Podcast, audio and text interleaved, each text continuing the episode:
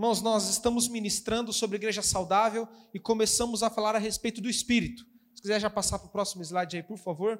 E o texto base desse projeto, que tem a duração de três meses, é 1 Tessalonicenses, capítulo 5, verso 23. Vamos ler. E Paulo escreve o seguinte: E agora, que o Deus da paz os torne santos em todos os aspectos, e que o espírito, alma e corpo de vocês sejam mantidos irrepreensíveis até a volta do nosso Senhor Jesus Cristo. Então, esse é o texto base. Nós estamos trabalhando a respeito da, da plenitude do homem, do espírito, da alma e do corpo, porque nós entendemos que o homem é formado por essas três partes. Então, nesse mês, nós estamos falando apenas da questão do espírito do homem, a sua comunhão com o Espírito de Deus. Mês que vem, nós vamos falar apenas da alma, cura na alma, transformação da mente, sobre restauração das nossas emoções. E no próximo mês, no mês de novembro, nós vamos falar apenas do corpo, sobre cuidar do corpo, de sermos saudáveis, nós como templos do Espírito Santo. E nós começamos, o pastor Ricardo e o pastor Edmar pregaram semana passada, falando sobre a respeito de sermos pessoas espirituais, de nós sermos guiados pelo Espírito e não pela carne. Amém? Você esteve aqui? E nós vamos dar continuidade hoje. E hoje nós vamos falar de uma forma mais específica, vamos dizer mais didática, a respeito das funções do nosso espírito. Deus nos deu um espírito e ele tem funções. Nós precisamos entender de forma bíblica qual é a função do nosso espírito, por que, que nos, Deus nos deu um espírito, para que, que ele serve? Para que nós possamos amadurecer e responder ao Senhor da forma correta. Amém? Irmãos, de manhã eu preguei meia hora, foi muito direto, foi muito simples, foi até mais uma aula, e depois no final nós tivemos um tempo de oração, de ministração uns aos outros. Então eu, eu quero pedir para que você preste bastante atenção, anote, para que você tenha fome e sede daquilo que vai estar sendo ministrado aqui. Porque eu creio que se você se apegar a essa palavra, Deus vai falar com você e vai te usar, não só nessa noite, mas de uma forma tremenda a partir de hoje. Amém? Então nós vamos falar a respeito desse ser triune, de forma específica a respeito do Espírito. Pode passar o slide, por favor? Obrigado. Então, nós vamos falar a respeito das funções do Espírito e vamos começar com Romanos 8,16, onde Paulo ele escreve o seguinte na igreja de Roma: Pois o seu Espírito confirma ou testifica em algumas tradições com o nosso Espírito de que nós somos filhos de Deus. Amém? Então, a primeira coisa que nós temos que aprender é que Deus ele te deu um Espírito. E a função desse Espírito é testificar de que você é filho de Deus. Amém? Você que está aqui provavelmente teve um dia na sua vida que você teve um encontro com Jesus. E naquele dia você decidiu servir a Jesus, você ergueu a sua mão, você confessou com a sua boca aquilo que você creu no seu coração, de que Jesus é o seu Senhor e seu Salvador. Amém? Você lembra desse dia? Você lembra dessa experiência de você decidir servir a Jesus? Nesse dia, naquele momento que você decidiu servir ao Senhor, você se rendeu e entregou a sua vida a Jesus. O seu espírito que estava mortificado, ele recebe vida e o Espírito Santo de Deus passa a habitar em você. E agora ele traz vida sobre o seu espírito que antes estava morto. E a primeira coisa que acontece é que você nasce de novo. Você se torna uma nova criatura. As coisas velhas ficam para trás e tudo se fez novo. E nesse momento, a partir desse momento, o Espírito Santo de Deus confirma no seu coração de que você é filho de Deus. Irmãos, você pode ter pessoas que vão te confrontar, você pode ter pessoas que vão discordar, você pode ter pessoas que vão debochar de você, mas você sabe, dentro do seu coração, há uma convicção que ninguém tira de que você é filho amado de Deus. Amém? Você crê nisso? Então a primeira coisa que o Espírito Santo faz em nossos corações, ele confirma, ele testifica que nós somos filhos, não apenas filhos, mas filhos amados de Deus. E é baseado nessa verdade que agora nós desenvolvemos a nossa vida cristã. O ministério de Jesus na terra começou apenas depois onde ele passou pelo deserto, onde ele foi batizado, e ali no batismo ele viu que ele era filho amado, e no deserto ele foi tentado. Se tu és filho, transforma essa pedra em pão. Então esse testificar é fundamental para a nossa vida cristã. Sem o novo nascimento, sem a experiência de arrependimento genuíno, você não consegue viver uma vida espiritual porque o seu espírito estaria mortificado se você não entrega a sua vida para Jesus. Mas agora que você está em Cristo, você recebe vida e vida em abundância. Agora o seu espírito está vivo para Deus. Amém? O nosso espírito nós podemos comparar a uma antena de rádio. Amém? Hoje, por conta da internet, celular, acho que a população ouve menos rádio e está mais ligado com o celular, Wi-Fi. Mas vamos dar um exemplo do rádio. Aqui eu tenho certeza que está passando ondas de rádio. Você está vendo as ondas de rádio passando por aqui? Você não está vendo. Mas você sabe que ela está aqui. Hoje, em qualquer lugar, tem ondas de rádio. Se eu quiser captar o sinal dessas ondas de rádio que são invisíveis, mas que estão aqui, eu preciso de uma antena e de um aparelho específico, que é um rádio, não é? Com a sua antena, para conseguir captar essas ondas e conseguir ouvir a música, a notícia, aquilo que está passando, está sendo transmitido por essas ondas de rádio. Amém? Está entendendo o exemplo? Então, o nosso espírito é como uma antena de rádio e o Espírito Santo de Deus é como essas ondas de rádio. Ele é invisível, mas você sabe que ele é real e de que ele está presente aqui. Mas para percebê-lo, para ouvir, para captar sua mensagem, para se conectar com ele, nós precisamos da frequência correta. Nós precisamos do aparelho correto, e esse aparelho é o Espírito Santo de Deus. É através da palavra, da oração, do ensino da Bíblia que nós conseguimos nos conectar na frequência certa, vamos dizer, para ouvir a voz do Senhor, para ouvir o que ele tem a dizer sobre nós, para conhecer a sua verdade, para ter comunhão com ele. Então, o seu espírito, ele é como essa antena que capta aquilo que é invisível, aquilo que é, é do mundo espiritual, que nós não conseguimos enxergar de outra forma, apenas através do nosso espírito. Amém? Ficou claro o exemplo? Eu vou ser bem didático, vai ser bem uma aula essa primeira parte. Amém? Porque nós precisamos ter esses fundamentos, esses conceitos firmados no nosso coração para poder responder ao Senhor no nosso dia a dia. E agora eu quero falar a respeito de três funções que a Bíblia nos dá a respeito do nosso espírito. Pode passar para a gente, por favor? O primeiro deles é a intuição. Mateus, como assim intuição? Que negócio é esse? É filme de terror agora? Sexto sentido, premonição? Não tem nada a ver com isso, irmão. A intuição, quando a gente fala, às vezes você já lembra de algo mais místico, algo mais. Mas não, a intuição é uma impressão no seu espírito. Às vezes a gente fala assim: ah, eu ouvi a voz de Deus. Nossa, mas ele ouviu audivelmente uma voz, né? Oh, Mateus. Não, não é isso. Quando nós falamos que nós ouvimos a voz de Deus, nós temos uma impressão no nosso coração, no nosso espírito, uma impressão interior, que é muitas vezes como uma intuição. A intuição é um saber, mesmo sem ninguém ter te ensinado. Ninguém te falou nada, mas dentro do seu coração você sabe que é aquilo. Você sabe que é daquele jeito, você sabe que é aquele caminho, você sabe que aquela é a situação. Ninguém nunca te ensinou, mas você tem uma impressão no seu coração que te confirma, que te guia, que te induz aquele caminho. Vamos ler 1 João, capítulo 2, verso 20 e verso 27. O apóstolo João diz o seguinte: Mas vocês não são assim, pois o santo lhes deu a unção, e todos vocês conhecem a verdade. Vocês, porém, receberam dele a unção, e ela permanece em vocês, de modo que não precisam que alguém lhes ensine a verdade. Pois o que a unção lhes ensina é verdade e não é mentira. E é tudo o que vocês precisam saber.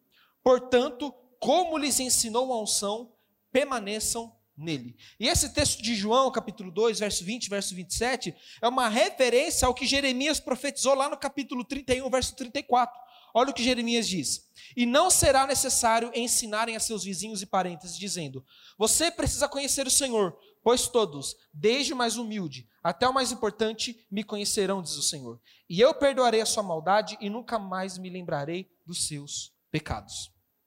Então, o que Jeremias profetizou e João agora ele testifica é a realidade espiritual que habita em nossos corações. Mas, Mateus, aqui ele está falando que eu não preciso mais que ninguém me ensine nada, não preciso mais aprender, então por que, que eu venho no culto, por que, que eu vou na célula, por que, que eu tenho que ler a Bíblia, se o texto já está falando que eu já conheço toda a verdade? Calma, você vai entender.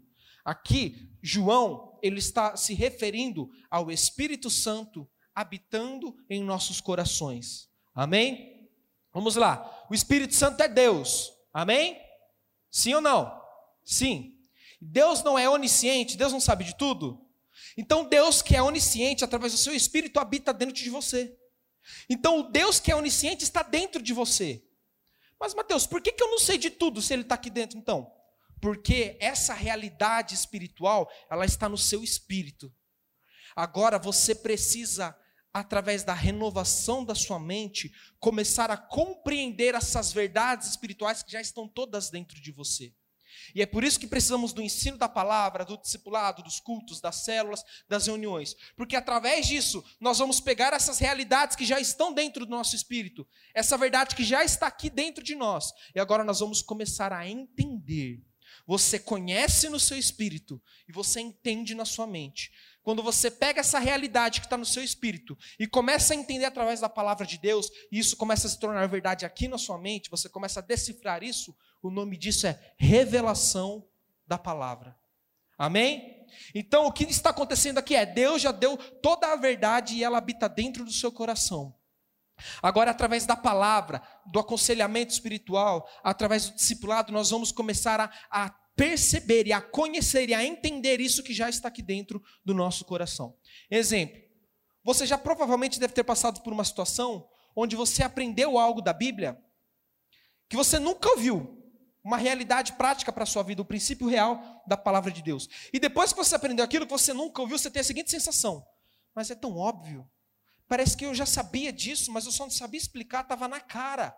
Parece que eu já ouvi isso em algum lugar, parece que eu já aprendi isso em algum lugar. Às vezes é como uma sensação de déjà vu, sabe? Você está numa situação que você parece que você já passou por ela, mas nunca passou. Por quê? Porque essa verdade ela já está dentro de você. Você está apenas agora tendo revelação com a sua mente, compreendendo aquilo que o Espírito de Deus já colocou dentro de você. Então esse texto ele não serve como desculpa para, ah, não vou fazer o curso de maturidade, não vou fazer consolidação, não vou para o culto, porque a Bíblia diz que toda a verdade já está dentro de mim. Ela está no seu espírito, agora você precisa compreendê-la. Amém? E a intuição é a capacidade que Deus nos dá de interpretar, de sermos guiados por isso, de sermos direcionados por essa voz interior que habita no nosso coração. E cada um pode ter uma experiência de uma forma diferente. Às vezes você pode ter uma impressão, às vezes você pode ouvir como se fosse a sua própria voz na sua cabeça falando. Não sei, mas o importante é que você saiba que ao falar no seu coração, você sabe que é a voz de Deus te direcionando, te guiando, te instruindo em toda a verdade. Amém? Vamos dar um exemplo. Passa para o próximo, por favor. A intuição, de forma prática, nós podemos resumi-la através de duas formas que ela funciona na nossa vida. A primeira é através da restrição. Então, Colossenses capítulo 3, verso 15, Paulo diz assim: Que a paz de Cristo seja o árbitro no coração de vocês. Amém? O que é o árbitro? Você está lá assistindo futebol, o juiz, né, o árbitro, ele apita. Quando ele apita, o que acontece? O jogo para, jogadores olham, os jogadores olham para o juiz para saber por que, que ele apitou. Para depois que ele dá a direção do motivo que ele apitou, o jogo vai dar andamento da forma correta, não é? Então o que, que acontece? O árbitro é aquele que apita, aquele que interfere quando algo sai do normal, quando algo sai do comum, não é? Quando ele sinaliza, o jogo para e todo mundo olha para ele para entender o que, que aconteceu de errado, para o jogo voltar a ser retomado da forma correta. Não é isso? E a Bíblia aqui está falando que o árbitro que está nos nossos corações é a paz. Romanos capítulo 5, verso 1, a Bíblia diz que nós somos justificados pela fé e por isso nós temos paz com Deus. Amém? Então, em Romanos capítulo 5, 1, nós entendemos que o estado natural da vida cristã é um estado de paz. Não significa que você não vai ter problema, não significa que você não vai ter dificuldade, não significa que você não vai passar por problemas na sua vida, mas significa que quando eles aparecerem, você vai ter paz no meio da guerra.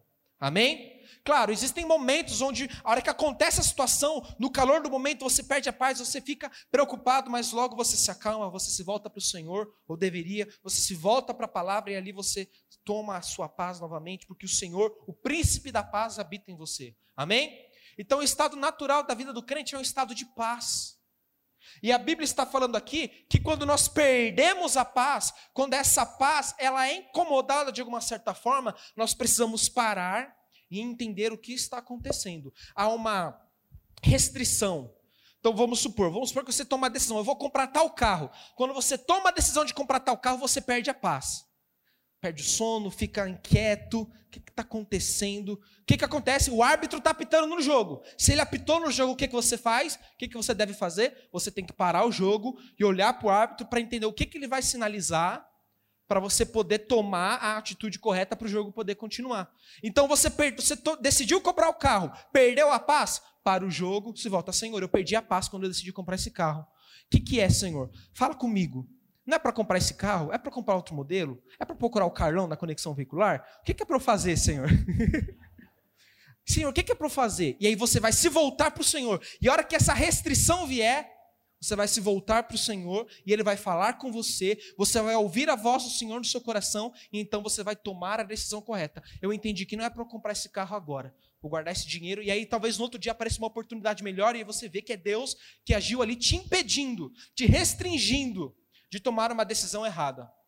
Mãos, quantas decisões erradas que você poderia ter evitado de ter tomado na sua vida se você tivesse respeitado a paz no seu coração quando você perdeu a paz para tomar essa decisão. Não precisa levantar a mão, não, mas eu sei que é unânime. Todos nós já tomamos decisões erradas, e quando você toma, quando acontece a consequência, quando você vê o problema estabelecido, você fala: Eu sabia que não era para eu ter tomado essa decisão. E normalmente para os casados, você sabe que a sua mulher é que tem esse, esse feeling, não é? É ou não é, marido? E depois no pacote vem aquela frase de boca cheia: Eu te avisei, não é? Então, nós precisamos ter essa, esse discernimento da restrição. Você vai tomar uma decisão, perdeu a paz, para o jogo. Senhor, perdi a paz, o que está acontecendo? Me instrua, me guia, me mostra a direção. Ele você vai ouvir o Senhor vai tomar a, a, decisão correta. Então aprenda a respeitar a paz que habita no seu coração e quando você perder essa paz, você se volta para o Senhor. Amém? Essa é uma forma de entendermos a intuição. Outra forma é através do constrangimento, que é o oposto. Enquanto a restrição nos impede de fazer algo, o constrangimento nos empurra, nos leva, nos impulsiona a tomar uma decisão. Às vezes você está lá tranquilo e às vezes Deus coloca no seu coração, liga para fulano agora. Aí, não sei, Deus. Aí você vai, liga e a pessoa está precisando de uma palavra, está precisando ouvir alguma coisa, está precisando de um conselho. Ou ao contrário, às vezes você está lá e não está pensando em tomar aquela decisão, mas você tem um impulso e a hora que você vai atrás para resolver aquilo que você não estava pensando, a situação está pronta ali para ser resolvida, o caminho está liberado. Por quê? Porque enquanto a restrição te impede, o constrangimento ele te empurra. Olha o que Paulo diz em Atos 20, 22. E agora, impelido pelo Espírito, vou para Jerusalém. Ou seja, o Espírito te impele, ele te conduz, ele te guia. Eu contei um, alguns testemunhos de manhã, eu vou compartilhar com os irmãos agora à noite, porque eu creio que os testemunhos eles edificam a nossa fé. Amém? Eu quero incentivar, irmãos. Nesse fim de semana nós estamos sendo encharcados de dons espirituais, de manifestações do Senhor eu quero te convidar a você compartilhar isso na sua célula e, dependendo, até procurar o seu discipulador. O pastor falou, pastor, eu preciso testemunhar para a igreja o que está acontecendo. O milagre que Deus fez através daquele mover que aconteceu no fim de semana na escola. Então, eu quero te incentivar, porque o testemunho, ele ativa a nossa fé. Amém? E eu lembro de. Eu tinha acabado de me converter, eu estava ali na igreja, se não me engano, foi em 2011 isso. E eu estava aprendendo sobre isso, estava ouvindo a palavra de Deus, e estava aprendendo a ouvir a voz do Espírito Santo. Eu estava lá em casa de boa no sábado de manhã, e veio uma impressão muito forte no meu coração. Sai de casa e desce lá para o Covabra. Eu morava ali perto da Pai. Falei, desce lá para frente do Covabra. Aí eu senti aquele incômodo, o constrangimento, e eu me troquei e fui. E falei, nossa Deus, talvez vai me usar para fazer alguma coisa, falar com alguém, né? Pagar uma marmita para o mendigo, fazer alguma coisa, sei lá. Aí eu fui, eu cheguei lá, Deus falou, mais um pouco, sobe até a praça. Aí eu a pé, baixa aquele sol, amém, vamos, né? E eu meio assim, né? Nunca tive uma experiência desse jeito. Eu na expectativa, Deus vai falar comigo, Deus vai me usar para falar com alguém. Cheguei lá na praça de cima, Deus vai até o São Francisco. Aí, vocês vão achar às vezes que, não tem muito sentido essa história, mas para mim foi uma experiência.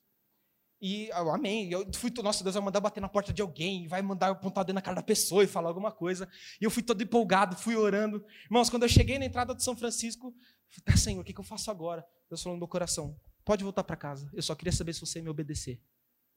Irmãos, eu voltei para casa cansado, mas eu voltei para casa numa alegria. Senhor, obrigado. Eu não entreguei uma palavra para ninguém, eu não orei por ninguém, mas eu voltei para casa com uma convicção. Eu ouvi a voz de Deus e eu obedeci. Eu sabia que naquele dia, que se Deus me desse uma direção, eu poderia responder e obedecer ao Senhor outras vezes.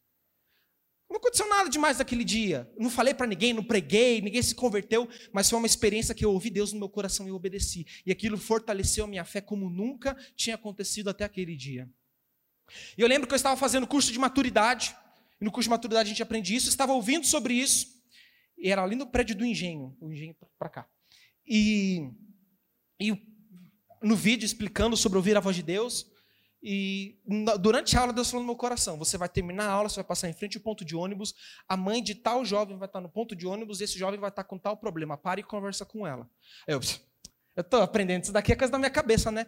Irmãos, toda vez que você ouvir uma voz de Deus no seu coração, e a primeira coisa que você pensar é coisa da minha cabeça, vai por mim, é de Deus. Que o diabo e a sua carne vai tentar jogar essa mentira para você, é coisa da sua cabeça. 1 Coríntios, Paulo diz que nós temos a mente de Cristo. Então, irmão, se você tem a mente de Cristo e é coisa da sua cabeça, vai, porque provavelmente é da mente de Cristo, falando no seu coração. Amém? Então, sempre que você for ser usado por Deus e você tiver aquele empecilho, não é coisa da minha cabeça, vai. Deus vai te usar. E terminou a aula, estava meio tarde, eu estava meio querendo ir embora logo, eu fui meio que correndo. Eu passei, esqueci. A hora que eu passei, que eu esqueci, o constrangimento veio com tudo, mas foi um impulso que automaticamente eu virei, voltei praticamente correndo para o ponto. E a hora que eu olhei para o ponto, irmãos, a mãe daquele jovem estava lá, perguntei se estava tudo bem, ela começou a falar que o filho estava com problema, acontecendo isso, isso, isso e aquilo. Coincidência? Não. É o Espírito Santo que constrangeu a ter aquela direção. E são essas experiências que nós temos que ter na nossa vida, irmãos. Eu estou compartilhando porque uma coisa é Deus falar com você e você não ouvir, e isso afetar apenas a sua vida. Mas você já parou para pensar quantas vezes você diz não para Deus e outras pessoas deixam de ser abençoadas? Eu contei esse testemunho de manhã também, um outro, é tudo rápido, amém, irmão? E agora eu consegui mais detalhes dele e eu fiquei mais surpreso ainda. Eu estava no ensino médio, 2014 ali, ou 2013 antes, 2013, 12. E eu saí da escola e estava indo para casa e eu senti no meu coração, Mateus, vai por outro caminho. Sei lá por quê, eu já com essas experiências, eu falei, vou obedecer, né? Eu fui por outro caminho. Quando eu fui por outro caminho, encontrei uma jovem que eu estudei muitos anos na escola, chamei ela para a célula. Chamei ela para a célula, vamos para a célula e tal. Fui embora, cheguei em casa, fui para o discipulado. Na hora que eu fui no discipulado com a minha líder, minha líder estava conversando com ela no MSN, MSN, faz tempo. E estava lá, olha, eu quero ir para a célula e tal. A menina foi para a célula, se converteu e hoje é discipuladora. Uma benção, que é a Larissa que está aqui na frente. Aí eu fui conversar com ela, a Larissa deu testemunho, né? Ela falou, Mateus, você acredita que naquele dia nunca tinha acontecido aquilo? Eu saí mais cedo da escola e fui fazer aquele caminho? Ou seja, coincidências? Não. Deus prepara as situações e Ele fala nos nossos corações. Agora, irmão, se eu não ouço a voz ali, se eu, se eu não tenho aquela ação, claro, a Larissa poderia estar aqui do mesmo jeito, que Deus ia usar outro, Deus poderia, com certeza ter uma obra na vida dela e fez isso, ia fazer isso. Mas eu tive a honra, eu tive o privilégio de ser usado por Deus naquele dia. Ah, é porque eu sou melhor que ninguém? Não. E eu quero dizer que isso está disponível para todos nós, irmãos. Ouvir a voz de Deus está disponível para todos. E às vezes vai parecer loucura, às vezes vai parecer fora do normal, às vezes vai parecer que você vai passar vergonha. Mas é melhor passar vergonha e responder ao Senhor do que não passar vergonha e depois você ficar. Eu poderia ter tido aquela experiência. Eu poderia ter sido usado por Deus naquele momento. Então, irmãos, o Senhor, Ele quer falar através da sua vida através da restrição. Normalmente a restrição ela vem para evitar problemas. Mas o constrangimento, o impulsionar do Espírito é para que você seja usado, para que você seja guiado pelo Espírito, para que você seja usado para abençoar pessoas. Hoje mesmo, talvez agora. Eu quero ser profeta de Deus, eu estou falando aqui, eu tenho certeza disso. Enquanto eu estou falando, Deus já está colocando palavras no seu coração. Tem pessoas que não estão saindo da sua cabeça agora.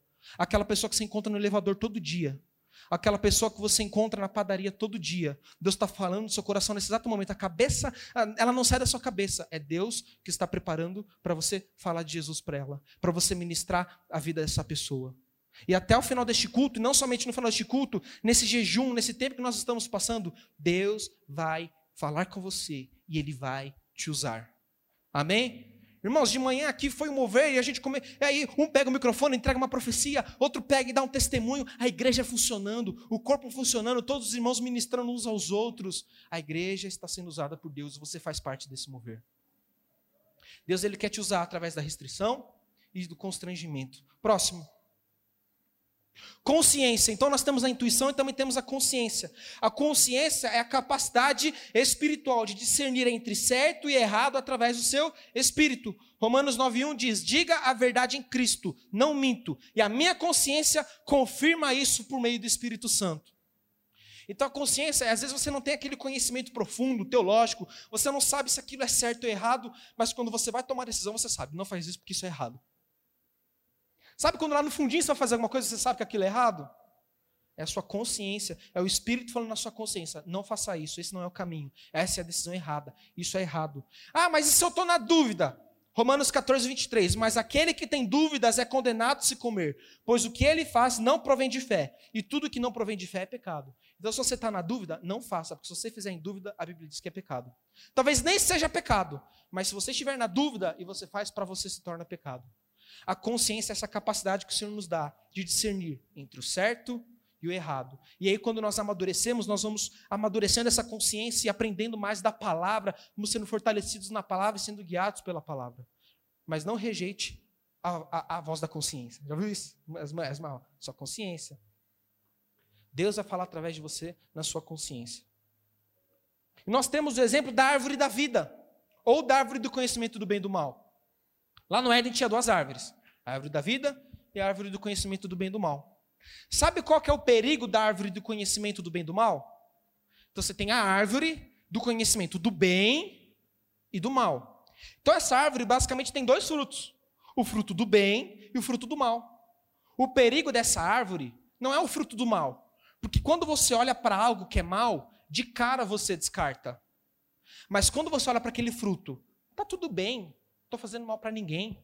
Não tem nada de errado. Olha isso aqui, que, que fruto bonito, isso aqui é bom, vai ajudar as pessoas.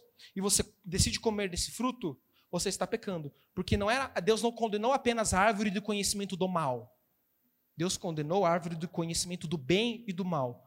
E por que fez isso? Porque ele queria que nós comêssemos da árvore da vida. Comer da árvore da vida significa dependência do Espírito Santo. Comer da árvore da vida significa eu não vou tomar decisões na minha vida baseado no que eu vejo baseado no que eu toco, no que eu sinto, baseado no raciocínio natural. Eu vou tomar as decisões na minha vida baseadas na vida de Deus, baseado na vida do Espírito que habita em mim. Então, quando você vai tomar uma decisão, você pode decidir apenas fazer cálculos, usar calculadora, medir as circunstâncias, usar apenas o exterior, sem consultar a voz de Deus, sem voltar-se para a oração com a sua esposa, sem buscar um aconselhamento pastoral sem buscar aconselhamento de pessoas experientes, maduras na situação. E aí você toma a decisão de forma racional. Ao tomar a decisão de forma racional, você pode ter problemas, porque você optou pela árvore do conhecimento do bem e do mal, ao invés de você se voltar para o Senhor. E aí Deus, você se volta para o Senhor, Deus fala: "Não, não é isso que eu tenho para você". Mas Deus não é pecado. Deus não é pecaminoso. Deus, a Bíblia diz que isso aqui não é errado. Por que não? Aí Deus fala, por que não? Porque eu não quero isso para você. Mas está todo mundo da igreja fazendo. Olha isso, os irmãos da igreja, está todo mundo indo por esse caminho. Não é pecado, eles podem fazer, mas eu não quero que você faça isso. Então nós não podemos viver pela árvore do conhecimento do bem e do mal. Nós temos que viver pela árvore da vida. A árvore da vida aponta para a dependência. A árvore do conhecimento mal aponta para a independência. Viver uma vida no espírito, viver uma vida onde você ouve a consciência, é viver uma vida onde você ouve a voz de Deus e depende de Deus. Amém? E terceiro ponto é a comunhão. 1 Coríntios 6,17 diz: Mas aquele que se une ao Senhor é um só espírito com ele. Você vê aí, tem uma massinha amarela e uma massinha vermelha. Se você pegar uma massinha vermelha e uma massinha amarela e misturar, o que, que vai acontecer? Ela vai ficar laranja, não é? Aqui ela está 100% laranja, não sei se você está vendo bem. Mas na prática, quando você mistura as duas massinhas, ela não fica com uma parte alaranjada, uma parte vermelha e outra ainda fica amarela? Não fica um negócio meio misturado ali? Paulo, quando ele usa esse termo aqui, em 1 Coríntios 6,17, ele usa o termo amálgama, que é isso, que é uma mistura de massas, é uma mistura que se torna uma nova coisa. E o Senhor está falando que o Espírito de Deus, quando se une ao nosso espírito, se torna um só espírito. Irmãos, vamos parar para pensar um pouco nisso? O Espírito de Deus, que ressuscitou Jesus do dos mortos, que é o, o Ruá, né? que está lá em, em, em hebraico na Bíblia, que é o sopro do Espírito, é o sopro que deu vida a Adão, é o sopro que criou os astros, Salmos diz. É o fôlego de vida, é o Deus todo-poderoso, onipotente, onisciente, onipresente. Esse espírito, ele se une ao nosso espírito ao ponto de se tornarem uma só coisa. Está entendendo quão profundo e quão poderoso é essa verdade sobre as nossas vidas? que o seu espírito agora se torna um com o espírito de Deus, ele habita em você e agora é uma coisa só, você não consegue distinguir mais o que é o espírito de Deus e o espírito do homem. Tanto que eu vou dar um exercício para você, pega várias versões da Bíblia, compara. Pega, pega a Almeida, pega a NVI, pega a King James e abre em Romanos capítulo 8. Vai de versículo a versículo, você vai ver a palavra espírito. Quando a Bíblia fala espírito com a letra maiúscula em Romanos 8, está falando do espírito de Deus. Quando está com letra minúscula, ela fala a respeito do espírito do homem. E existem versículos que em uma tradução, uma está com a letra maiúscula e na outra está com a letra minúscula. Por quê? Porque Paulo ele tinha uma revelação disso e quando ele escreveu e depois as pessoas foram traduzir, eles não conseguiam compreender se Paulo estava falando do espírito de Deus que estava atuando naquele momento ou se estava falando do espírito do homem, de tão unido que o espírito de Deus se torna com o espírito do homem. Isso é poderoso, irmão. Quando você entende que esse espírito habita em você, se torna um com você, você pensa duas vezes antes de pecar. Você pensa duas, você tem uma consciência de que essa presença de Deus está com você. Porque a Bíblia diz que Cristo em nós é a esperança da glória. E Cristo está em nós através do Espírito dele que se uniu ao nosso espírito. E o que Deus quer de mim e de você é comunhão. O que Deus quer de nós é intimidade. Tudo isso que nós falamos até aqui não é um livro de regras. Não é um, um, um manual que você pega com regras frias e distantes. Não, a palavra de Deus é o próprio Deus falando conosco. É uma carta de amor de um noivo apaixonado pela igreja. E o que Deus espera de nós é essa comunhão. Gostaria de chamar o ministério de louvor para subir. Eu disse que era rápido. E o que Deus quer de nós, irmãos, é que nós possamos viver em comunhão com o Espírito Santo. O que Deus quer de você é que hoje você se coloque à disposição dele e fale: Senhor, eu quero ouvir a tua voz. Senhor, eu quero entender o teu espírito. Eu quero responder ao Senhor. Eu não quero viver mais pelo conhecimento, pela árvore do conhecimento do bem e do mal. Eu quero viver pela árvore da vida. Eu quero desfrutar da vida do Senhor. Eu quero ser cheio desse Espírito Santo que é todo poderoso. Eu quero fluir nesse Espírito. Eu quero ouvir a tua voz para que a minha vida seja abençoada, mas também para abençoar outras pessoas. Ah, irmãos, o Espírito Santo de Deus está aqui. E Ele quer falar na sua vida. De manhã, irmãos, foi ontem, já foi algo poderoso. De manhã foi algo poderoso. Eu creio que agora não será diferente. E a mesma coisa que eu falei de manhã, eu quero falar agora para você. Foi uma impressão que eu tive no meu coração, eu quero compartilhar. E, e a igreja, quando seguiu essa direção de manhã, nós vivemos algo grandioso. E eu, eu creio que você vai ver essa experiência agora é saia da caixinha, saia da caixa, saia do convencional, quebre paradigmas, saia do natural. Pare de colocar Deus dentro de uma caixinha e falar: Deus só vai se mover se for assim, assado e desse jeito. Ele é Deus, nós não somos Deus. Ele define como ele vai agir, não somos nós. O que eu quero te convidar nessa noite é você abrir o seu coração a um ponto que você vai falar: Deus, faz o que o Senhor quiser comigo. E Deus talvez vai te chamar a você ter uma ação de fé que você nunca teve antes.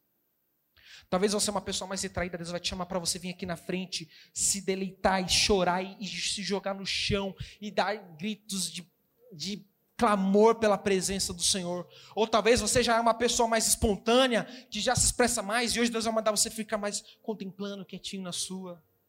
Mas o importante é que você responda ao Senhor e faça aquilo que Ele mandar você fazer. Deus vai te dar visões, Deus vai te dar palavras, Deus vai mandar você orar por alguém que está enfermo. Talvez Deus vai mandar você sair por aquela porta e orar por alguém que vai estar tá passando na rua. Eu quero te pedir, irmão, esteja sensível ao Espírito Santo e responda ao que Ele quer fazer aqui, nessa noite. Para terminar, Pedro, quando ele foi andar sobre as águas, ele disse: Senhor, se és tu, manda que eu vá contigo. E Jesus disse: Vem o que que Pedro fez? Senhor, beleza, eu vou, mas faz o seguinte, constrói uma ponte aqui, ó, de madeira bem firme, e depois que o senhor construir a ponte eu vou. Foi isso que ele fez? Ele pisou para fora do barco. Depois que ele pisou na água, foi que ele andou sobre as águas. Não foi dentro do barco. Deus vai te chamar nessa noite para você pisar para fora do barco. Mateus, e se não acontecer? Você está aqui para aprender. Você não está aqui para ser julgado. Mateus, se não der certo? Estou com medo. você está aqui para que o Espírito Santo te conduza e nós vamos aprender juntos. Eu contei testemunhos que deram certo aqui. Mas esses 11, 12 anos de caminhada com o Senhor, muitas vezes deu errado e eu passei vergonha. Mas eu parei, eu desisti, eu falei, não, esse negócio de, de ouvir Deus é mentira. Não, eu sabia que as vantagens de eu continuar e de eu ser ousado seriam muito maiores de eu parar e abandonar o que Deus tinha para mim. E talvez Deus quer que você aqui, nessa noite, se exponha, passe vergonha, vá mesmo com medo, mas que você responda ao Senhor. Porque Deus ele quer falar com você. Deus quer começar a te abençoar tanto, irmão, mas você não ouve a voz dele para ser abençoado. Ah, é lei agora? Não, é simples. Quando você ouve o Deus que sabe de tudo, você vai dar, você vai no lugar certo, você vai ter a ação certa, você vai ter a direção certa. É simples. E Deus quer começar a te usar para abençoar outros. Quantas pessoas podem estar sentadas aqui no próximo culto, porque essa semana você vai decidir falar de Jesus, ouvir a voz do Senhor e compartilhar do Evangelho com essas pessoas que Deus já está colocando no seu coração agora. Então eu quero te convidar a você ser ousado no espírito.